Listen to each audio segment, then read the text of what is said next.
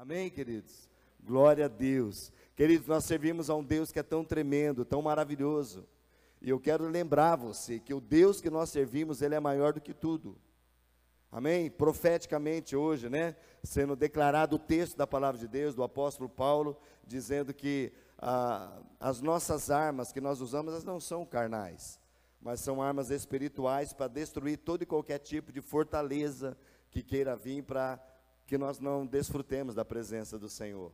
Então, a, a palavra que veio foi dizendo diretamente, falando para que nós tenhamos uma revelação de quem Ele é. Amém, queridos? Você tem uma revelação de quem é Deus? Cristo é revelado ao teu coração, querido. E nessa noite eu quero, quero ministrar ao teu coração um texto que Deus tem colocado, é bem, bem longo, quem sabe eu não consiga é, falar tudo, mas você já conhece a história do que, se, do que aconteceu. Mas eu tenho colocado como tema nesta noite, dizendo assim: Deus chama quem está trabalhando e quem se dispõe. Deus chama quem está trabalhando e quem se dispõe. E isso eu quero começar lendo com vocês o livro de Juízes, capítulo 6, a partir do verso 1. Juízes 6, verso 1. Então eu quero ler alguns textos, nós vamos parando e depois vamos continuando. E vai ter, lógico, algum momento ali que não vai ser a história completa, então quero convidar você, depois eh, na sua casa, ler esse texto completo, né? Juízes capítulo 6, depois Juízes 7, 8, até a conclusão é, daquilo que estaremos falando nessa noite. Amém, queridos? Então lá, Juízes capítulo 6, verso 1.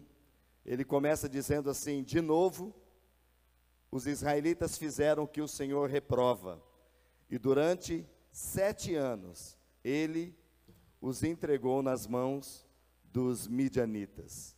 Queridos, a gente acompanha diante do, desse livro de juízes, na época dos reis, o povo de Israel, e eu creio que não só naquele tempo, mas continua no tempo que nós vivemos, que a Bíblia sempre você vai encontrar textos assim, olha, de novo, e novamente o povo começou a fazer o que era mal aos olhos do Senhor. E novamente, a gente vê Deus trazendo resgate e restaurando, mas logo depois, esse texto é um que tem uma constância.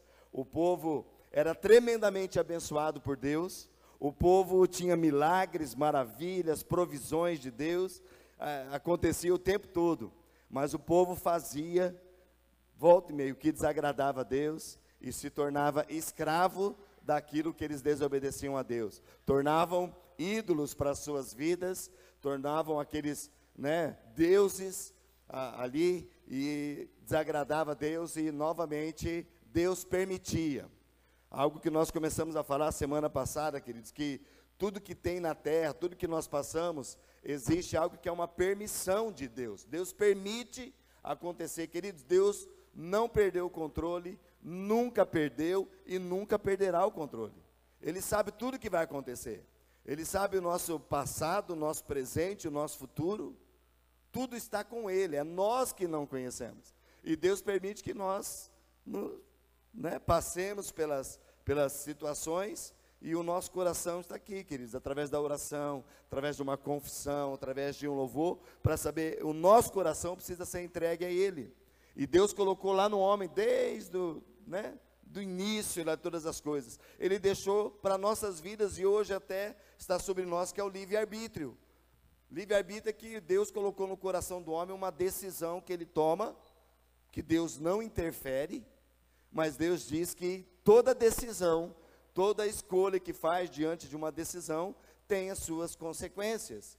E nós vemos aqui no povo de Deus, começando nesse texto de Juízes, dizendo aqui que o povo de Israel novamente fez o que o Senhor reprova, e durante sete anos, ele os entregou nas mãos dos midianitas, inimigo. Então é importante nós entendemos isso. Nós vamos falar de um texto lá do passado, mas hoje ainda continua assim, querido.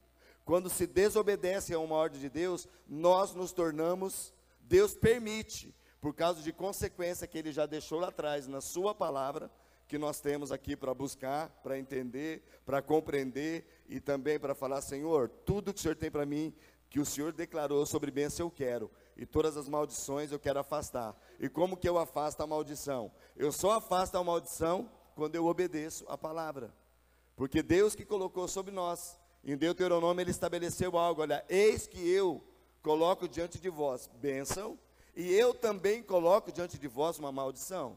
Se vocês obedecerem, a bênção chegará e acompanhará vocês. Mas se desobedecerem, a maldição já está aí. Então, queridos, Deus estabeleceu toda, todas essas coisas. Então, hoje, se nós desobedecemos a ordem de Deus, querido, aquilo que acontecia com esse povo que nós estamos vendo é aquilo que acontece com as vidas. É lógico que hoje os inimigos não são os midianitas, mas os midianitas era para aquela época e é um protótipo nos nossos dias de povos que são inimigos. Hoje os nossos inimigos, até na palavra profética que veio diz que se as nossas armas não são naturais, são armas espirituais, a, a nossa guerra não é natural, a nossa guerra é espiritual. E o que atinge o espiritual, queridos, é aquilo que atinge pensamentos, sentimentos, as nossas emoções, o pecado que está aí, palavras, é, mentiras, é, enganos e tantas coisas que acontecem na nossa mente. A palavra de Deus diz que o pecado ele tem um, um trajeto, queridos. Ele tem um trajeto. Primeiramente, você olha, tem uma visão sobre aquilo, vem para os seus pensamentos, dos seus pensamentos é maquinado, vai para o coração, e depois, uma vez que é consumado no coração, a prática já é algo que já aconteceu lá dentro. Então, o pecado ele tem um caminho, ninguém sai pecando assim, a pessoa é despertada. E aqueles que conhecem o Senhor Jesus, como eu e você, queridos, nós temos o Espírito Santo que a Bíblia fala que o Espírito Santo nos fará lembrar de tudo aquilo que ele tem dito. Então, se nós buscamos na palavra, ninguém vai conseguir, querido, você sair pecando sem que o Espírito Santo te faça lembrar. Mas nós tomamos a decisão de errar ou de você buscar acertar no Senhor. Amém, queridos? Quem quer buscar cada dia mais? Acertar, realmente ir para o alvo, para a glória de Deus. Amém, queridos? Então, esse é o, o, o primeiro versículo, né? Então, nós hoje vivemos, queridos, e muita coisa que nós passamos hoje são consequências. Hoje temos muito dessas consequências no nosso meio.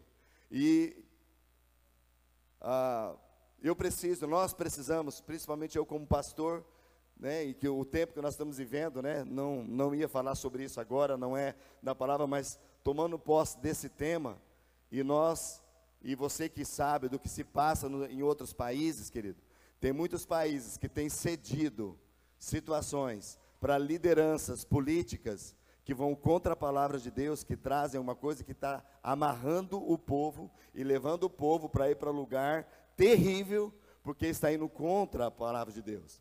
E nós temos uma decisão muito importante a tomar agora, em outubro, que, queridos, é uma questão de algo que, ou, ou nós trazemos uma liberdade do Espírito Santo de Deus, Presta atenção, nós, não nós precisamos votar em homens e mulheres para ser colocados lá.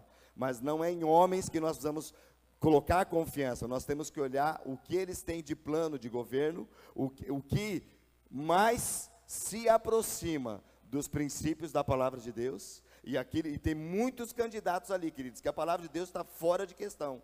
Se está fora de questão, eu quero declarar para a tua vida em nome de Jesus. Se tem candidatos que a palavra está fora de questão, que você fuja de acessar qualquer coisa desse candidato. Amém, queridos? Porque nós precisamos o que? Para a palavra de Deus. Não é homem. Querido, o governo é de Deus. Deus estabelece, Ele tira, coloca quem Ele quer. Agora, a Bíblia também declara uma palavra: que quando o justo governa, alguém que é justo traz justiça, o povo é abençoado, o povo é feliz. Agora, queridos, nós vemos países que mudaram o tipo de governo, onde há uma opressão sobre o povo. E nós precisamos declarar sobre o Brasil que nós queremos a liberdade do Espírito Santo de Deus sobre nós. Amém, queridos? Então, independente de homens estar no governo, nós vamos saber que o nosso Deus está acima de tudo no nosso coração. Amém, queridos? Então é um tempo de decisão para nós. Então, investigue, tá, queridos? Não é só a nível de presidente, você precisa ver senadores, você precisa ver deputados federais, estaduais, quem? Qual que é o plano? O que, que eles têm? Porque envolve tudo, queridos. E nós precisamos estar bem centrados diante disso. Amém? Amém, queridos? Então vamos voltar para o texto aqui, né? Ah, e concentrando nessa parte de juízes, eu também anotei um texto aqui que todos nós conhecemos, de Jeremias capítulo 17. Jeremias capítulo 17, versos 5 a 10, que diz assim: Assim diz o Senhor: Maldito é quem confia nas pessoas, quem se, é, é, que se apoia na força humana e afasta seu coração do Senhor. É como arbusto solitário no deserto, não tem esperança alguma. Habitará em lugares desolados e estéreis, numa terra salgada onde ninguém vive. Feliz é quem confia no Senhor, cuja esperança é o Senhor. Ele é como uma árvore plantada junto ao rio, com raízes que se estendem até as correntes de água. Não se incomoda com o calor e suas folhas continuam verdes. Não teme os longos meses de seca e nunca deixa de produzir frutos. O coração humano é mais enganoso que qualquer coisa e é extremamente perverso. Quem sabe de fato o quanto é mal? Eu, o Senhor, examino o coração e eu provo os pensamentos eu dou a cada pessoa a devida recompensa, de acordo com as suas ações. Queridos, a palavra do Senhor, profeticamente através de Jeremias, nos dá um contraste assim daquilo que realmente uh, está acontecendo com o povo. Nós vemos em Juízes dizendo: olha, fizeram o que era mal, que, aquilo que o Senhor reprova. E o Senhor diz aqui, profeticamente, Jeremias falando: olha, maldito é quem confia nas pessoas, quem se apoia na força humana, quem afasta o seu coração do Senhor. Depois diz: olha, será como um arbusto, arbusto solitário no deserto. Queridos, é, não é o, o tema aqui, mas Olha como a palavra, o profeta diz: aquela pessoa que se afasta, que confia nas pessoas, aqui é um segredo também, queridos. Tem pessoas que colocam a culpa nas pessoas por confiar nas pessoas, e a palavra de Deus nos diz: olha, maldito é aquele que confia nas pessoas, e essa pessoa que confia, ou às vezes está falando, poxa, me deixaram só, que lá não fez o que devia fazer, sabe o que está acontecendo, queridos? A palavra de Deus fala que essa pessoa que confia nas pessoas, quer que as pessoas resolvam a sua causa, ela se torna como um arbusto solitário no deserto. Queridos, o que, que um arbusto solitário? Já no deserto já não. É difícil fazer muita coisa, mas um arbusto solitário no deserto. Quem quer aqui ser um arbusto solitário no deserto? Eu não quero, eu quero realmente o que a palavra de Deus diz. Aquele que teme ao Senhor, ele é como uma árvore plantada junto ao rio. E ali é, dá o seu fruto na estação própria. Queridos, Deus nos fez para andar em vida, diante do seu rio, diante do correr do rio de Deus. Amém, queridos? Amém? E aqui ele fala: olha, o, o coração humano é enganoso, ele é mau. É, quanto, como saber, né? extremamente perverso. Quem sabe de fato quanto é mal? Mas há uma esperança que dá, porque o Senhor mesmo diz: Olha, eu, Senhor, sou aquele que examina o coração e eu provo os pensamentos. Eu dou a cada pessoa a devida recompensa, de acordo com as suas ações. Então, a pergunta para mim e para você nessa noite, queridos, é: onde está o nosso coração? Está no engano ou está permitindo que o Senhor sonde o coração. Uma outra versão fala que Deus falando, eu sou aquele que esquadrinha o coração. Esquadrinhar, queridos, é deixar, é fazer tudo quadriculado. Você faz uma linha, vai deixando até ficar, vai, vai diminuindo. Sabe aqueles quadradinhos que você vai riscando, vai deixando diminuir, até, né, ficar bem pequenininho assim. O Senhor, Ele diz que é aquele que Ele, ele vai em cada lugar que nós permitimos, esquadrinhando o nosso coração, indo em cada área da nossa vida. Ele vai lá em cada lugar do nosso coração. Ele diz: Eu sou o Senhor, eu sou aquele que esquadrinha o coração, eu examino, eu provo os pensamentos, mas eu dou a cada um a recompensa de acordo com as suas ações. Pergunta para o teu irmão, meu irmão, onde está o teu coração? Está no engano ou está permitindo ser sondado por Deus. Queridos, eu quero cada dia mais ser alguém que permite cada dia mais o Senhor sondar meu coração. Como Davi declarou: sonda meu coração, Senhor. Sonda e me conhece, prova-me. Quem quer fazer isso? Amém? Amém, queridos? Aqui é água, gente. É só uma aguinha que escorreu aqui, E a Madu, no dia do voluntariado, assim, tá, né? Deus está abençoando, amém? Só olhar aqui para mim um pouquinho, amém? E, queridos, e, o Senhor quer que nós sejamos aquele que permite ser sondado por Ele. Prova, Senhor, meus pensamentos. E o que, que Davi declara, e tem que ser o nosso a declarar também: vê se há em mim algum caminho mau e guia-me pelo caminho eterno. Eu quero ser guiado pelo Senhor. Você quer ser guiado, queridos? Amém? Agora, voltando ali em Juízes, capítulo 6, o verso 6, queridos. Lembra que o povo israelita fizeram o que o Senhor reprova. E durante sete anos, o Senhor entregou ele à mão dos midianitas. E no verso 6, a palavra de Deus diz assim: Assim Israel ficou muito debilitado com a presença dos midianitas. Então os filhos de Israel clamavam ao Senhor. Os filhos de Israel clamavam ao Senhor. Verso 7. Quando os israelitas clamaram ao Senhor por causa de Midian, o Senhor lhes enviou um profeta que disse: Assim diz o Senhor, Deus de Israel: Eu os tirei da escravidão no Egito, eu os livrei dos egípcios e de todos os que oprimem. Expulsei seus inimigos e dei a vocês a terra deles. Eu disse a vocês: Eu sou o Senhor, seu Deus. Não adorem os deuses dos amorreus, em cujas terras agora vivem, mas vocês não me deram ouvidos. Queridos, o Senhor vem para o povo depois que o povo vem diante do Senhor e clama: Senhor, Senhor, nós estamos sendo oprimidos neste lugar. O Senhor vem, queridos, e o Senhor sempre vem para falar: sabe por que vocês estão neste lugar? E muitas vezes o Senhor tem falado, quer falar conosco como igreja. Sabe por que você se encontra em tal lugar? O Senhor sempre, querido, vai falar, e a gente precisa estar atento para ver o Senhor sondar o nosso coração e mostrar para nós. Como Davi orou, queridos, e a nossa oração, quando a gente fala para Deus, a gente tem que dar um tempo para Deus poder dar uma resposta. Não é verdade? Senhor, a gente fala, Senhor, vê se há em mim um caminho mau. Deus, Senhor, mostra o caminho mau, você não quer. Por quê, queridos? Voltamos para Jeremias. O coração do homem é mau, corrupto. O coração do homem é enganoso, porque ele olha para as pessoas, quer achar situação, quer trazer um alívio para si. Queridos, sete anos estavam ali debaixo de, de opressão dos midianitas, até que sobe um clamor para diante de Deus. Queridos, o tempo que nós estamos vivendo, por isso que a igreja, e nós sempre comentamos, gente, nós temos reunião de oração, queridos, porque na reunião de oração, queridos, é onde nós levantamos em unidade um clamor para o Senhor. Nós oramos pelas famílias, um clamor ao Senhor. E quando este, há um clamor coletivo, onde há um clamor de unidade, queridos, há, há uma presença de Deus também poderosa e tremenda. Então não fique só, não seja um arbusto no deserto, solitário, mas faça parte daquilo onde Deus está o seu mover, amém, queridos?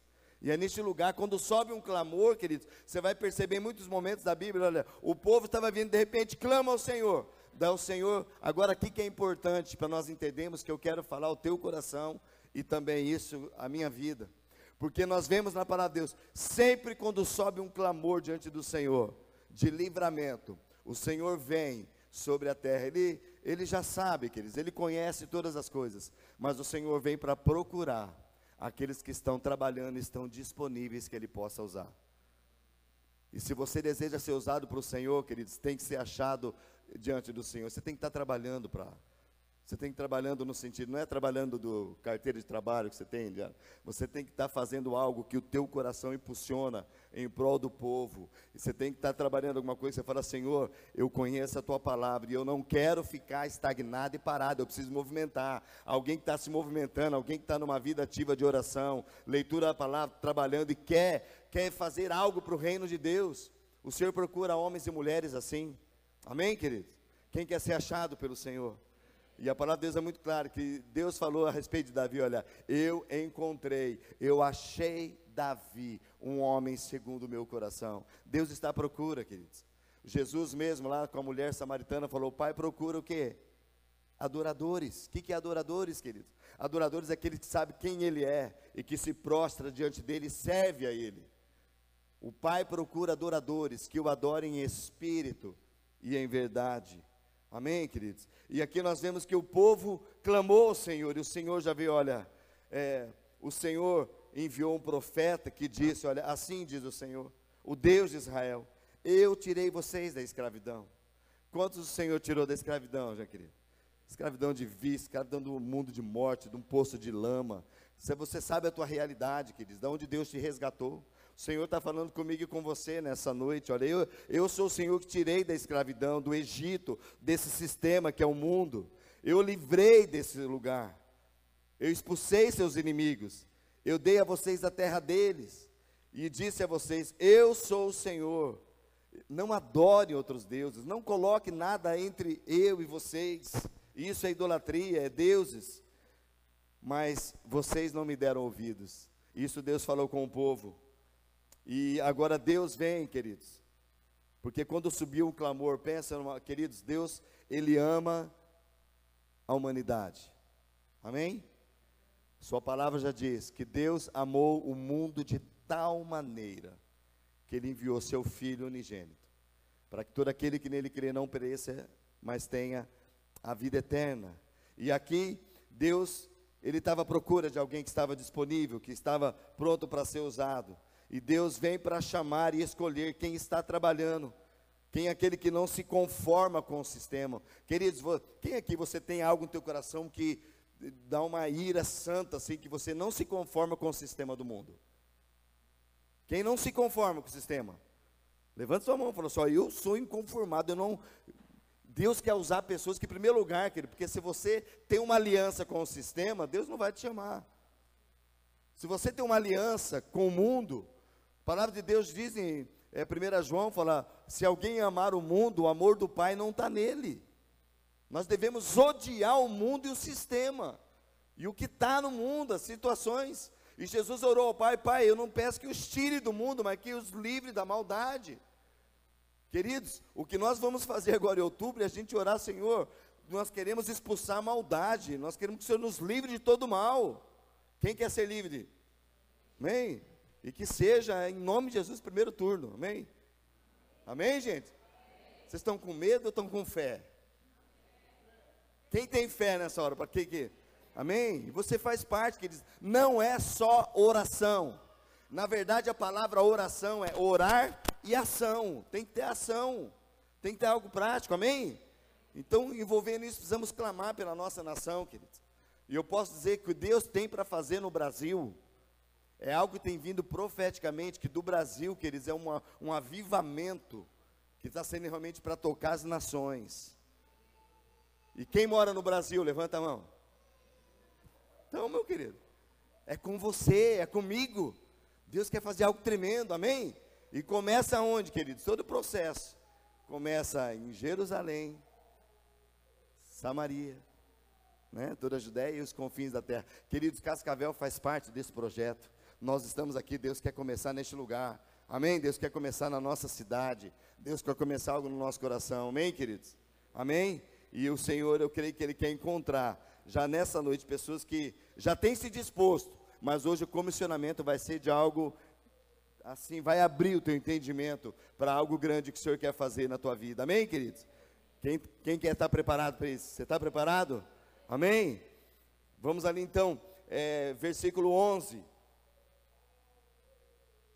Então o anjo do Senhor veio, sentou-se debaixo do grande carvalho em Ofra, que pertence a Joás, do clã de Abiezer. Gideão, filho de Joás, estava debulhando trigo no fundo de uma prensa de uvas, a fim de não ser descoberto pelos midianitas. Queridos, eu, eu, entendo, eu, a gente vê tantas coisas que Gideão começa a falar, mas no meu coração, enquanto eu estudava, enquanto eu, eu vi essa palavra, eu entendi, queridos, que Gideão ele não se conformou de ficar parado.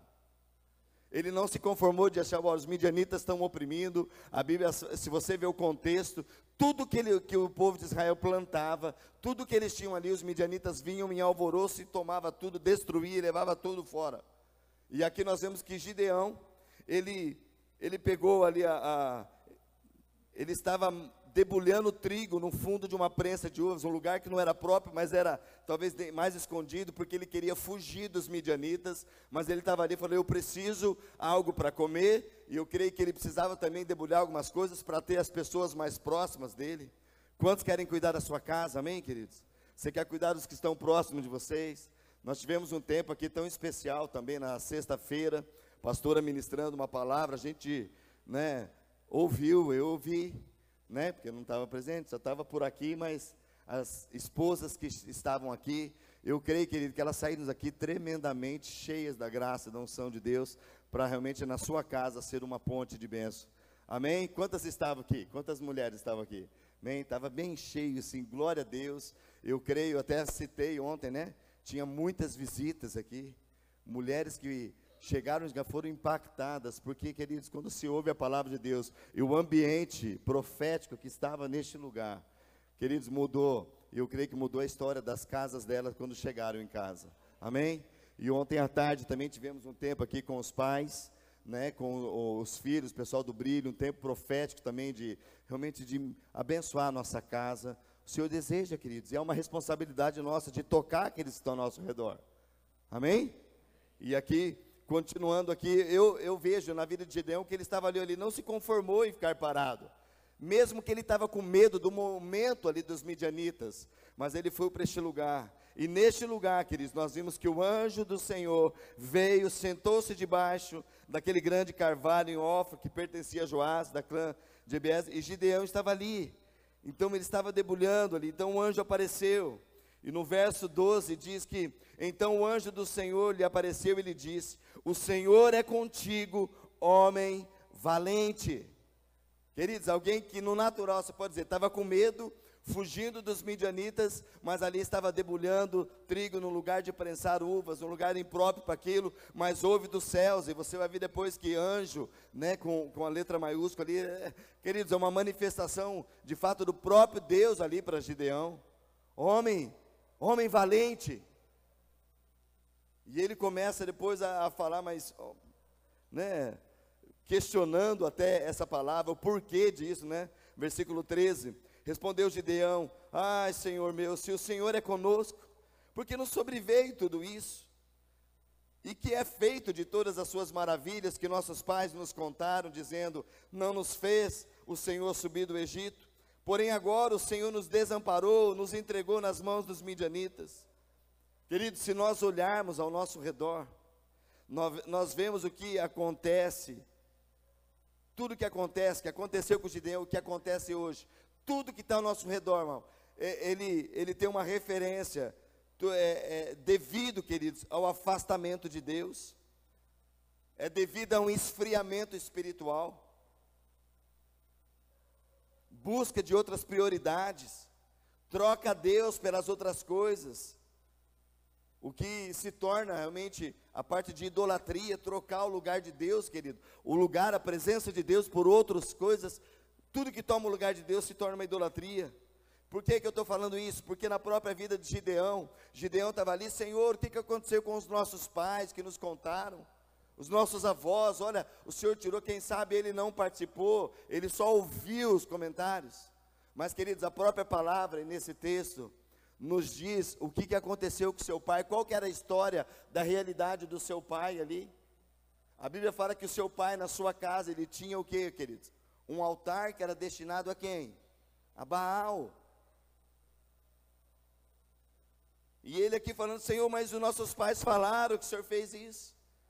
Mas lembra lá no início que o profeta já veio, que o Senhor mandou o profeta, falou: Olha, eu tenho ouvido o clamor, mas vocês estão nessa situação porque vocês se afastaram de mim. Eu livrei vocês do Egito. Deus está repassando tudo isso ao povo. Olha o que eu fiz, eu tirei, mas vocês se afastaram de mim, me abandonaram serviram outros deuses. E aqui Gideão falando, ah Senhor, se o Senhor então é conosco, o Senhor está me chamando de valente, porque não sobreveio tudo isso. E ele começa a falar, como que o Senhor vai fazer isso, como que vai acontecer? E o verso 14, queridos, o Senhor, ele, ele declara isso a, a Gideão, o Senhor se voltou para ele e disse, Olha, com a força que você tem, Vá libertar Israel das mãos de Midian. Não sou eu quem o está enviando? Queridos, a gente sempre comenta, sempre fala, é uma palavra que temos, mas nós precisamos guardar isso no nosso coração e ser vida em nós, queridos. Quando Deus envia, Ele capacita para aquilo que Ele enviou. Deus nunca desampara, queridos, nunca deixa só. Nós precisamos entender que seus ouvidos espirituais sejam atentos para ouvir isso. Se Deus tem te chamado, querido, Ele não vai deixar você na mão, Ele vai te capacitar para isso. Se Ele falou homem valente para alguém que estava ali, Senhor, eu estou fugindo. Os nossos pais falaram, e agora? Queridos, mas nessas palavras eu sinto que Gideão estava inconformado com a situação, falou, poxa, mas cadê o Deus que meus pais falaram? Cadê? E Deus se apresentou para ele, falou: Olha, vai nessa tua força, cara. Vai nessa tua força. Eu vou libertar o povo de Israel das mãos de Midian com a força que você tem. Não sou eu quem está te enviando. Queridos, eu, não, eu vejo que é a mesma palavra que Deus traz para nós hoje. E Ele diz: Olha, vai com a força que você tem, eu estou no controle, eu estou te enviando. Amém, queridos? Deus está no controle. Versículo 15: Mas Senhor, como eu posso libertar Israel? perguntou Gideão. O meu clã é o mais fraco de toda a tribo de Manassés. Eu sou o menos importante da minha família. Certamente estarei com você, disse o Senhor. E você destruirá os midianitas como se estivesse lutando contra um só homem. Queridos, o que Deus fala não é para o nosso entendimento. Gideão sabia o quanto que eram esses midianitas a quantidade que era, o povo que estava. A Bíblia fala que quando eles chegavam ali, eles massacravam, eles acabavam com tudo. Mas Deus, o que, que ele fala? Qual que é o olhar de Deus? Olha, certamente eu estarei com você, diz o Senhor, e você destruirá os midianitas como se estivesse lutando contra um só homem. Queridos, nós precisamos entender que assim como Gideão, quantos aqui, seja bem sincero, seja bem sincero, nós estamos diante do Deus que é poderoso, que chamou Gideão e que nos chama. Seja bem sincero. Quanto aqui você pode falar igual Gideão? Eu sou fraco. Levanta a mão. Outra palavrinha que Gideão falou. Eu sou o menor dos menores.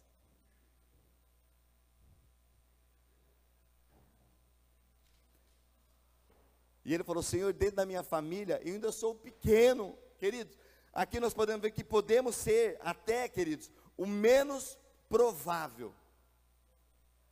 Podemos ser até o menos provável na família que Deus iria usar. Mas esta frase do Deus poderoso é o que basta, queridos. E essa frase eu quero deixar no teu coração, ele diz: certamente eu estarei com você. Senhor, mas eu sou fraco. Certamente eu estarei com você. Eu sou o menor da minha família. Certamente eu estarei com você. Queridos, é Deus falando. Verso 17. Gideão então respondeu: Se de fato posso contar com tua ajuda, dá-me um sinal de que é mesmo o Senhor quem fala comigo. Por favor, não vás embora até que eu traga a minha oferta ele respondeu: Ficarei aqui até você voltar. Queridos, como Deus, na vigor é tão assim, o anjo é tão paciente aqui. Ele até permite que a gente, o nosso coração vulnerável, fala: Ó, oh, como eu posso saber? Eu posso. Falou: Não, fica tranquilo, eu fico aqui. Deus fala: Eu tenho o tempo todo.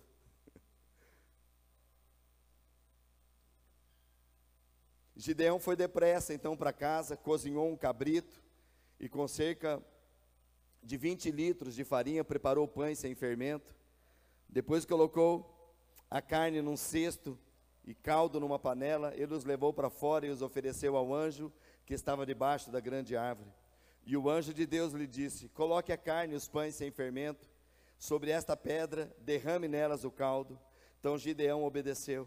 Então o anjo do Senhor tocou na carne e nos pães com a ponta da vara que estava em sua mão e fogo subiu da pedra e consumiu tudo que Gideão havia trazido. E o anjo do Senhor desapareceu. Que eles traz alguma lembrança daquilo que nós falamos semana passada? Não foi Gideão que trouxe fogo. Com a vara que o anjo tinha, ele colocou sobre o altar. E fogo, o Deus que responde com fogo, o Deus verdadeiro, o Deus poderoso, respondeu com fogo sobre aquele altar. Amém, queridos? Então, quando Gideão percebeu que era o anjo do Senhor, exclamou: Ó oh, soberano Senhor, estou perdido, porque eu vi o anjo do Senhor face a face. Fique em paz, respondeu o Senhor. Não tenha medo, você não morrerá. Então Gideão construiu ali um altar para o Senhor, naquele local, e chamou de Javé Shalom. Até hoje o altar está em Ofra, no território da clã de Abiezer. Naquela noite o Senhor disse a Gideão: Tome o segundo touro de rebanho de seu pai, aquele de sete anos, derrube o altar que o seu pai fez para Baal, e corte o poste de Azerá, que fica ao lado do altar. Depois construa um altar para o Senhor, o seu Deus, no alto desta colina, arrumando as pedras com cuidado. Sacrifique o touro sobre o altar como holocausto e use como lenha a madeira do poste de Azerá que você cortará. Gideão levou dez de seus servos e fez o que o Senhor mandou, porém fez tudo de noite, com medo de sua família e do povo da cidade. Logo cedo, no dia seguinte, quando os habitantes da cidade começaram a despertar, alguém descobriu que o altar de Baal havia sido derrubado e que o poste de Azerá ao lado dele tinha sido cortado. Em seu lugar havia um novo altar, sobre o qual estavam os restos do touro sacrificado. Os habitantes perguntaram uns aos outros: quem fez isso? Depois de uma investigação cuidadosa, descobriram que tinha sido Gideão, filho de Joás. Traga seu filho para fora, os homens da cidade exigiram de Joás. Ele deve morrer, pois ele derrubou o altar de Baal e cortou o poste de Azerá. Joás, porém, gritou para a multidão que o confrontava: Por que vocês é, defendem Baal? Acaso pretendem salvá-lo? Quem lutar pela causa dele será morto pela manhã. Se Baal é realmente um Deus, que ele próprio se defenda e destrua quem derrubou o seu altar. Versículo 32. Dali em diante, Gideão foi chamado de Jerubaal, isso é, que Baal lute com ele pois derrubou o altar de Baal. Queridos, o que nós vemos nessa palavra, você já conhece a história, mas é algo que profeticamente acontece, queridos. Primeira coisa que Deus falou, houve o fogo santo de Deus, uma manifestação de Deus com fogo naquele lugar. Logo em seguida, o que Gideão fez e o que Deus pediu, constrói um altar para mim um altar de adoração, um altar onde eu vou ser exaltado neste lugar. E ele constrói o altar e Deus falou: agora você precisa trazer algo de marco para sua casa, para sua família. Você vai destruir o altar de Baal que teu pai construiu. E ele com medo, queridos. Queridos, quantos aqui? Eu sei que tem. Quantos aqui você ora pela sua família, mas você tem muito medo do que eles pensam. Talvez você foi muito questionado do que seus pais falaram. Talvez você ainda anda diante de uma opressão, não consegue romper, porque você está com laços lá atrás. O que Deus deu uma palavra para Gideão, quebra esse laço agora. Eu estou te levantando para ser uma autoridade tremenda. E quando ele fez isso, mesmo com medo, ele foi à noite, ele derrubou. Mas na minuciosa que eles tiveram, falou: Olha, foi Gideão que fez isso. Trouxeram diante do seu pai, falou: Olha, você traga teu filho agora. E ele falou: Olha, agora, queridos, vai ser confrontado diante da verdade. Se Baal é Deus, ele que se defenda. Lembra os profetas de Baal? Lá no monte, junto com Elias, se cortaram e não responde, porque não é Deus. Há muitos deuses que querem se levantar, e talvez tem deuses que estão bloqueando a sua família, queridos. Tem deuses que estão sobre a sua casa tentando bloquear o que Deus quer derramar.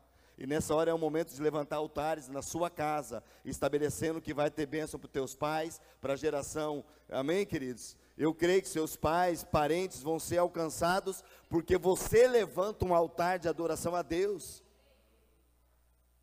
Ele destruiu o altar e ali mudou a história da sua casa. O seu pai também falou: não, se Baal é Deus, vai se defender agora. Alguém vai fazer alguma coisa com Baal? Por que, que você vai defender?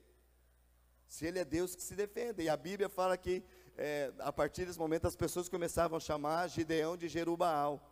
Que Baal, sabe o que acontece com isso, queridos? Há uma luta, não contra Deus, Mas os inimigos querem lutar contra eu, contra, contra mim, contra você. Baal estava vindo para lutar contra, que ele lute contra Deus. Queridos, há uma luta que é espiritual sobre as nossas vidas. Mas um altar de adoração nós entregamos ao nosso Deus. Ele é quem luta por nós. Amém, queridos? Ele luta por você e ele luta por nós. Amém? E aqui nós vemos que quando nós estamos diante de Deus, nós somos chamados por Ele. Os inimigos são levantados para lutar contra nós. Como eu disse, tem inimigos que querem lutar contra a sua vida. Mas o Senhor que te chamou, Ele falou: Olha, eu estarei com você todos os momentos. Amém, queridos? Vamos continuar ali, senão não dá tempo. 36. Então Gideão disse a Deus: Se de fato vais me usar para salvar Israel, como, como prometeste, dá-me uma prova da seguinte forma: Hoje à noite eu deixarei um pouco de lã na eira, onde se peneiram os grãos. Se pela manhã a lã estiver molhada do orvalho, mas o chão estiver seco, saberei que vais me ajudar e salvar Israel como prometeste. E foi exatamente o que aconteceu. Na manhã seguinte, bem cedo, Gideão se levantou, espremeu a lã e recolheu uma tigela cheia de água. Então Gideão disse a Deus: Peço que não fiques irado comigo, mas que me permita fazer mais um pedido. Deixa-me usar esta lã, mais uma prova. Desta vez que a lã fique seca e o chão ao redor dela fique coberto de orvalho. Naquela noite, Deus fez o que Gideão havia pedido pela manhã, e lã estava seca, mas o chão estava coberto de orvalho. Querido, se alguém pedisse isso para nós, nós já falávamos, não vou usar isso. Não é verdade, gente? Pessoa tentando, Deus, só, Deus já tinha dado prova para ele, mas como Deus é misericordioso, né, queridos? Como Deus tem misericórdia, como Deus é tremendo, né? E Ele está atento, Ele cuida, Ele nos ama. Versículo, capítulo 7, verso 2. Então o Senhor disse a Gideão, deixa eu ver se eu estou no, já estou adiantando lá na frente, querido, senão não vai dar tempo para nós aqui, né? Só para contextualizar o que aconteceu, Deus começou a chamar, ele falou, olha, eu quero livrar, Deus quer trazer o livramento, amém, queridos? Amém? E ele queria livrar esse, o povo, e lá no capítulo 7, o Senhor, é, ele traz para Gideão, falou: Olha, eu quero usar a tua vida, você vai ser aquele que vai à frente. E aqui eu, eu quero ler o texto, depois nós voltamos a, a comentar. O Senhor disse a Gideão: Você tem guerreiro demais. Se eu deixar todos vocês lutarem contra os midianitas, Israel se vangloriará diante de mim, dizendo que se libertou por sua própria força. Portanto, diga ao povo: quem estiver com medo, e assustado, pode deixar este monte e voltar para casa.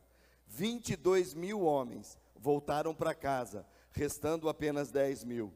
O Senhor, porém, disse a Gideão: O seu exército ainda está grande demais. Desça com eles até a fonte, e eu os provarei para determinar quem irá com você e quem não irá. Quando Gideão desceu com os guerreiros até a fonte, o Senhor lhe disse: Separe os homens em dois grupos num grupo, coloque todos os que bebem água nas mãos, lambendo como fazem os cães. No outro grupo, coloque todos os que se ajoelham e põem a boca na água para beber. Apenas 300 homens beberam água nas mãos. Os demais se ajoelharam e puseram a boca na água. O Senhor disse a Gideão: Com estes 300 homens eu livrarei Israel e entregarei os midianitas em suas mãos. Mande para casa os demais.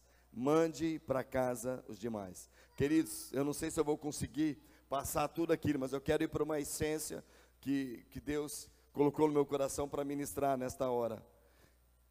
Algumas frases aqui que chamam a atenção para aquilo que nós precisamos estar atento, querido. Há uma convocação. Deus chama Gideão. E Deus chama pessoas que estão com ele para lutar. E aqui no versículo 3, há uma palavra que é dita ao povo: quem estiver com medo e assustado, pode deixar este monte e voltar para casa. Medrosos e assustados com aquilo que está acontecendo. A Bíblia, a Bíblia nos diz que ele, eles estavam ali em 32 mil pessoas. 22 mil voltaram para casa. O que, que nos indica? 22 mil pessoas desistiram de atacar o seu inimigo. Desistiram de ter sua vida usada por Deus para to tocar, realmente para ir contra o inimigo. E eu quero declarar sobre a tua vida, querido, que realmente você não seja daqueles que desistem do que Deus está chamando, mas que você seja aquele que avança. Amém, queridos? Agora, presta atenção, eles estavam no monte, a Bíblia fala que eles desceram do monte, e Deus mandou perguntar, queridos. Sabe, o Deus que capacita, ele também deixa a liberdade. Você quer lutar ou não? Gideão, fala para aqueles que estão com medo. Aqueles que estão com medo, estão assustados. Pode deixar esse monte e voltar para casa. E desceram. 20 mil desceram. Agora, Deus ainda fala: olha, é muita gente. Eu não. Sabe por que Deus fala que é muita gente, queridos? Porque o poder é dele. E ele tem todo o cuidado que as pessoas fiquem, não fiquem colocando a sua força no braço do homem. Mas Deus, nessa hora, Ele quer contar com pessoas que se dispõem diante dele. Diz: Senhor, eu estou entendendo. E eu quero, eu estou inconformado com aquilo que está passando pelo mundo e eu quero ser aqueles que.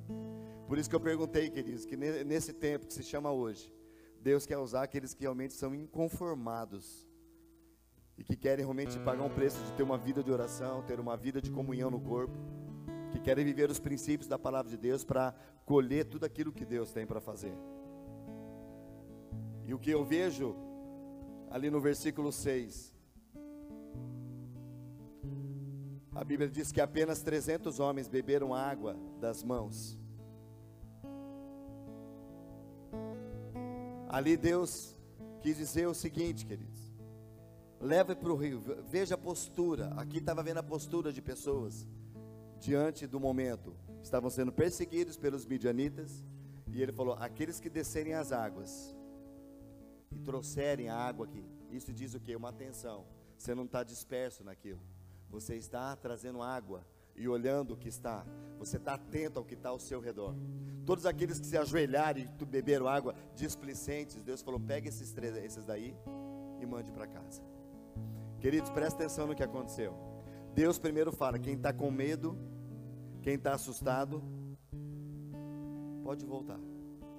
Mas aqui, queridos, também nesses outros que ficaram, 10 mil que ficaram, Ele mandou separar em dois grupos, né? aqueles grupos. E ele diz que apenas 300 beberam água assim.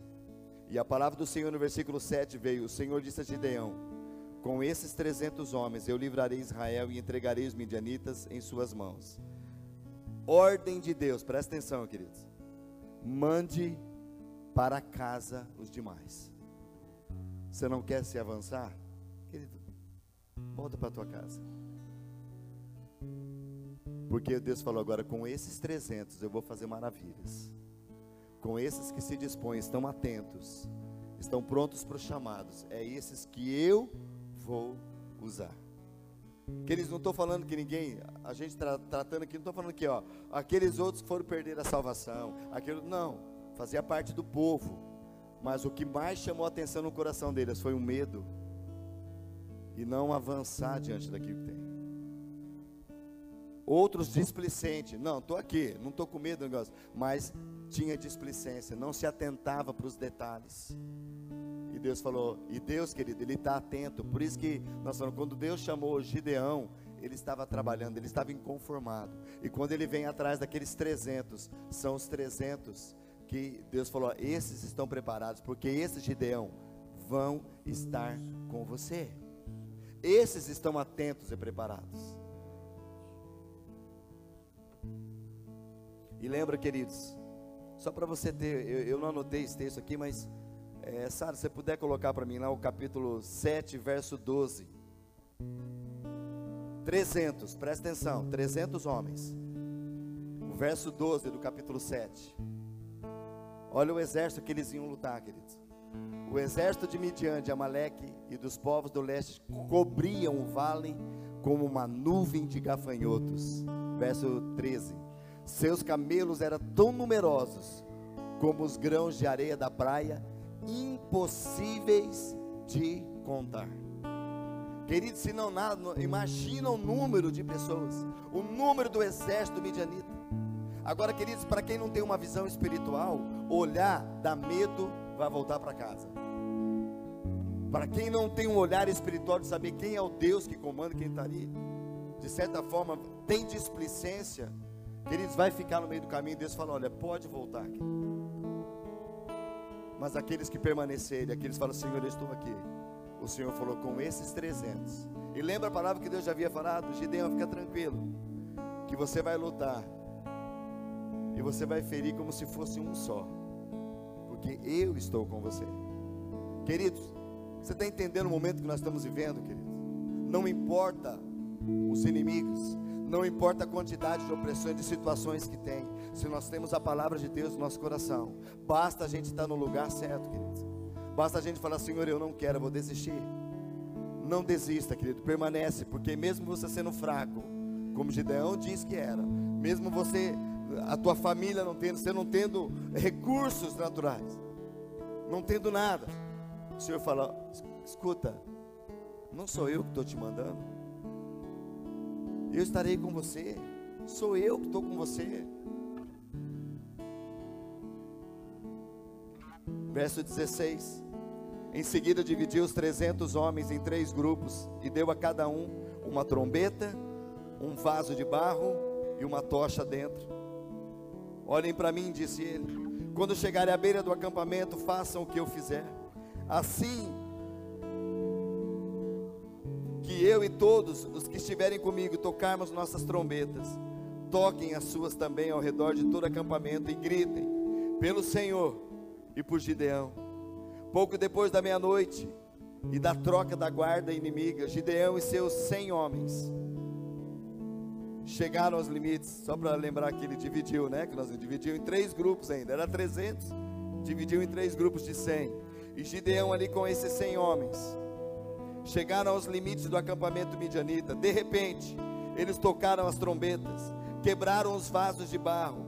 Então os três grupos tocaram as trombetas, quebraram os vasos, segurando a tocha na mão é, esquerda e a trombeta na direita, e todos gritaram: A espada pelo Senhor e por Gideão. Cada homem manteve a sua posição ao redor do acampamento e viu todos os midianitas correrem de um lado para outro, gritando, apavorados, enquanto eles fugiam. Quando os trezentos israelitas tocaram as trombetas, o Senhor fez os guerreiros que estavam no acampamento lutarem uns contra os outros com suas espadas. Os que sobreviveram fugiram para lugares distantes, como é, Bet-Sita, perto de Zererá, e para a divisa de Abel-Meolá, perto de Tabate então Gideão convocou os guerreiros de Naphtali, Azer e Manassés, que se juntavam aos demais para perseguir o exército midianita. Queridos, para a gente fechar nesse tempo e orar. Além de ser um número que naturalmente era impossível, você podia pensar, não, pelo menos dá para matar uns 10 com uma espada e uma lança. Agora o que, foi dado na mão deles, querido? Uma trombeta. Talvez ele pegou com essa trombeta, nós vamos dar na cabeça de dois, né? Um jarro de barro e uma tocha. Isso é profeticamente, queridos. Trombeta, nós vamos contra o inimigo, não na nossa força, mas na palavra do Senhor é na força do Senhor. O que Davi declarou para Golias: Tu vens contra mim com espadas e lanças, mas eu vou contra ti no nome do Senhor dos Exércitos. Nós temos a palavra do Senhor. Eu vou lutar por você, eu serei contigo. Eles tinham a trombeta, e trombeta fala de palavras proféticas, seja nossa adoração. O Senhor falou, eu tenho uma palavra, queridos, nós temos uma palavra para a cidade, nós temos uma palavra para a nossa família, nós temos a palavra do Senhor que faz toda a diferença. Qual é o outro instrumento? Um jarro de barro. Queridos, nós somos, o Senhor fala que nós somos como um barro que é levado para o oleiro, nós somos como vaso nas mãos do oleiro, nós somos esse vaso de barro. Mas a Bíblia fala que dentro do vaso, do jarro, tinha uma tocha. E à medida que eles quebraram o vaso, Senhor, não é a nós, não é minha força. Eles quebraram, o que eles ficaram com uma mão a tocha e na outra mão a trombeta. E eles começaram a gritar pelo Senhor e por Gideão. Eles usaram alguma coisa para bater inimigo? Não. O Senhor não falou que ele lutaria? O Senhor colocou emboscada no inimigo, lutaram uns contra os outros, foram aniquilados, fugiram de medo apavorados. Quem deveria no natural estar apavorado? 300 diante de uma multidão. Mas quando o Senhor está presente, queridos, não tem inimigo que prevalece contra o nosso Deus. Se Ele falou, vai se cumprir. A palavra dele é poderosa e o Senhor falou. Isso é um ensinamento para nós, querido. Precisamos ter uma trombeta, você precisa ter uma palavra, querido. Você precisa ter a palavra no teu coração. E quando vai usar, o Senhor falou. Por que, que você está fazendo isso? Porque o meu Deus falou. Porque está na palavra escrito. Porque o Senhor me diz, mas quem é você? Ele falou, eu não sou nada. Eu sou apenas um vaso de barro que mantém dentro a chama do Espírito de Deus. O Espírito de Deus em mim. O Senhor está aqui, queridos.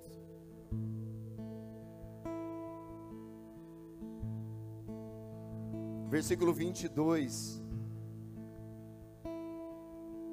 nós vemos quando os 300 israelitas tocaram as trombetas, o Senhor fez. Que, que nós vamos falar? Tocar trombeta, porque o Senhor fez. Os guerreiros que estavam no acampamento lutaram uns contra os outros. Queridos, mais à frente, só guarda só um minutinho, só para fechar isso. Você vai ver no capítulo 8, verso 4. Então Gideão atravessou o rio Jordão com trezentos homens, e embora eles estivessem exaustos, eles continuaram a perseguir o inimigo. Nada pode parar, queridos. Mesmo exaustos, cansados. Sabe, querido, talvez havia um cansaço, pode vir um cansaço físico, mesmo cansado, avance. Não pare de perseguir. Eles, você vai ver depois lendo o texto que eles pediram alimento e um pessoal não quis dar e eles continuaram avançando porque, queridos, quando você avança, o Senhor cuida, o Senhor sustenta. E o versículo 28, capítulo 8, verso 28. Este é o relato de como os israelitas derrotaram Midian, que nunca, presta atenção. Este é o relato de como os israelitas derrotaram Midian, que nunca se recuperou. Durante 40 anos do restante da vida de Gideão, houve paz na terra. A provisão de Deus, queridos.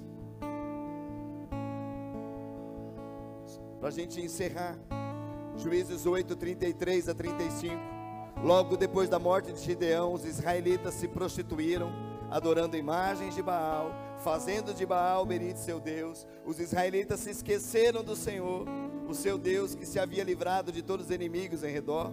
Também não demonstraram lealdade alguma para com a família de Jerubaal, isso é Gideão, apesar de todo o bem que ele havia feito a Israel. Queridos, o que prova isso para nós? A luta continua. O povo padece, queridos, por não buscar Deus, não continuar mantendo houve vitória, coisas tremendas. Assim como passado viu, e nós vemos o texto que o povo se corrompeu se afastou, houve essa vitória, 40, aquele tempo de paz, mas logo depois o povo voltou a fazer o que desagradava. Lá no verso 13, mais uma vez os israelitas fizeram o que era mal aos olhos do Senhor. Por isso o Senhor os entregou nas mãos dos filisteus, que os oprimiram durante 40 anos naqueles dias. E daí um homem chamado Manoá, da tribo de Dan, vivia na cidade de Zorá. Sua esposa era estéril e eles não tinham filhos. O que, que Deus levanta? Sansão. Manoá, nós vemos aqui com os pais dessa palavra, num tempo na frente. Tantos homens, queridos, e mulheres levantados que fizeram a diferença. E hoje, quero declarar isso, profetizar sobre a tua vida. E hoje nós estamos aqui para continuar a declarar: Senhor, em Ti nós confiamos, nós temos a Tua palavra, E nós vamos avançar. Nós vamos avançar, Pai. Eu falei que ia encerrar aqui, agora é, é o último texto mesmo. Hebreus 12, 1. Hebreus 12, 1. Portanto, uma vez que nós estamos rodeados de tão grande multidão de testemunhas, livremos-nos de todo peso que nos torna vagarosos e do pecado que nos atrapalha, e corramos com perseverança a corrida que foi posta diante de nós. Queridos, corramos com perseverança uma corrida que está proposta. Pode ter muita gente, querido. Pode ter muita gente, mas preste atenção. Como nós vimos na história de Gideão, muitos desistem no meio do caminho. Muitos são mandados embora porque não correspondem ao chamado que teve. Mas tem 300 que estão atentos, que dizem sim e avançam para a vitória. E eu quero nessa hora, em nome de Jesus, querido. Sei que nosso horário está, mas eu preciso orar enquanto eles cantam. Eu quero convidar você a ficar em pé.